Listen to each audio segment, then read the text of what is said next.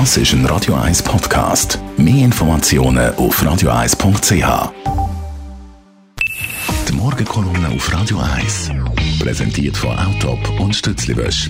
Wir bieten den Schlieren, Zürich-Tüfenbrunnen und am Hauptbahnhof professionelle Innenreinigungen an. Wir freuen uns auf Ihren Besuch. Zum Frauenstreiktag, Tagesanzeiger-Journalistin Michelle Binswanger. Guten Morgen. Guten Morgen, Dani. Heute ist Frauenstreiktag. Da gibt es natürlich nur ein Thema, obwohl ich ja nicht streike. Also wenn ich würde streiken, würde ich die Kolumne ja nicht machen. Und nachher habe ich ein Referat in St. Gallen. Dann äh, wollte ich auf Zürich an Frauenstreiktag. Dann habe ich ja noch Kinder. Und ich kann ja weder mich selber noch meine Kinder bestreiken. Aber was ich mache, ich gehe eben auf Zürich demonstrieren. Und meine Tochter, die wird in Basel demonstrieren. Und ich muss sagen, das freut mich sehr. Beim ersten Frauenstreik äh, bin ich, das war 1991 gewesen, da bin ich ein bisschen älter als meine Tochter jetzt.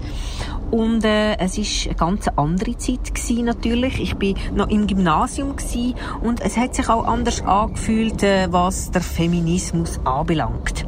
Damals ist zum Beispiel Vergewaltigung in der Ehe noch legal gewesen, habe ich sehr empörend gefunden. Die Appenzellerinnen haben erst 1990 das Stimmrecht bekommen. Die Fristenlösung ist noch in weiter Ferne gewesen. Auch einen Mutterschaftsurlaub hat es nicht gegeben. Da ist also wirklich einiges passiert seither. Und äh, was mich selber betrifft, habe ich natürlich auch biografische Wandlung durchgemacht.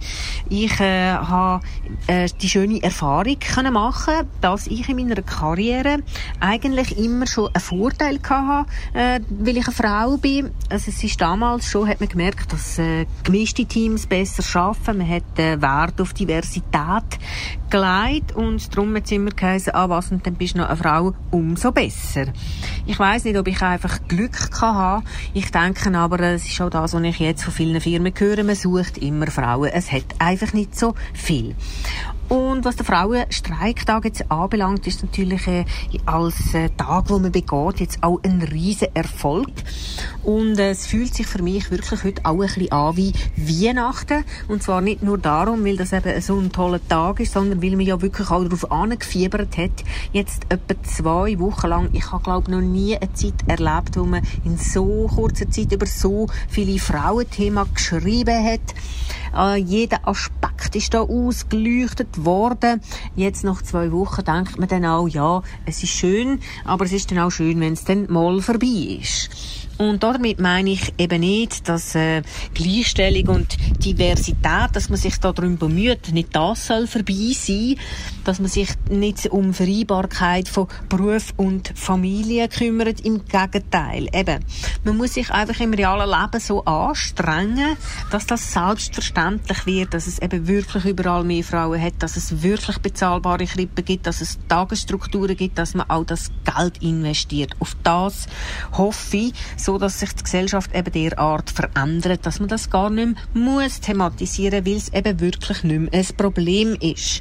Ich warte wirklich auf den Tag, wo so viele Frauen überall hat, dass gar niemand mehr auf die Idee kommt, dass man das jetzt muss extra thematisieren oder eben einen Tag dazu machen. Aber es ist schön, dass es den Frauenstreiktag gibt. Und wenn der Tag eben ein bisschen wie Weihnachten ist, dann würde ich mir eben auch genau das jetzt zu dieser Weihnachten wünschen, dass wir in einem Jahr ein gutes Stück weiterkommen sind. Die Morgenkolumne auf Radio 1. Das war die Kolumne zum Frauenstreiktag von heute von der Michelle Binswanger. Das ist ein Radio 1 Podcast. Mehr Informationen auf radio1.ch.